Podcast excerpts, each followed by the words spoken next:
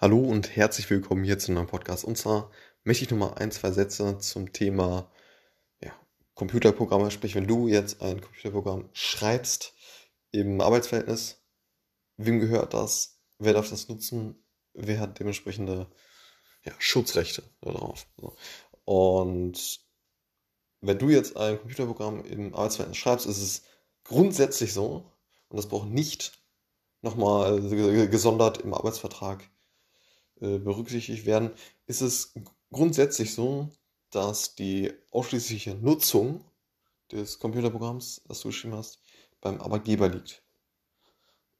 Es sei denn, ist es jetzt irgendwie was im Arbeitsvertrag geregelt, äh, was, was dem gegensteht, aber normalerweise, wenn, wenn, wenn diesbezüglich nichts geregelt ist, dann ist es auf jeden Fall so, dass diese, ja, dieses ausschließliche Nutzungsrecht auf jeden Fall beim Arbeitgeber liegt. So.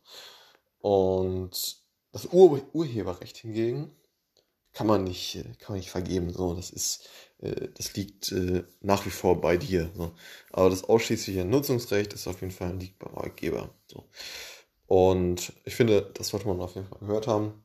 Und du kannst jetzt nicht hergehen und ein Computer bekommen, was du jetzt im Rahmen des Arbeitsverhältnisses ja, kreiert hast, äh, äh dann irgendwie äh, weiterverkaufen oder irgendwie lizenzieren äh, an jemanden. Und äh, genau. Also es muss noch nicht mal etwas im Arbeitsvertrag geregelt sein. Und äh, es ist einfach ja, gegeben, dass eben die Nutzungsrechte, die ausschließlichen Nutzungsrechte beim Arbeitgeber liegen. Und ja, ich finde, auf jeden Fall mal, sollte man das mal gehört haben.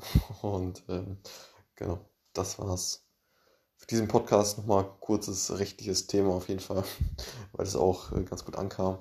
Und äh, ja, alles klar. Bis zum nächsten Mal.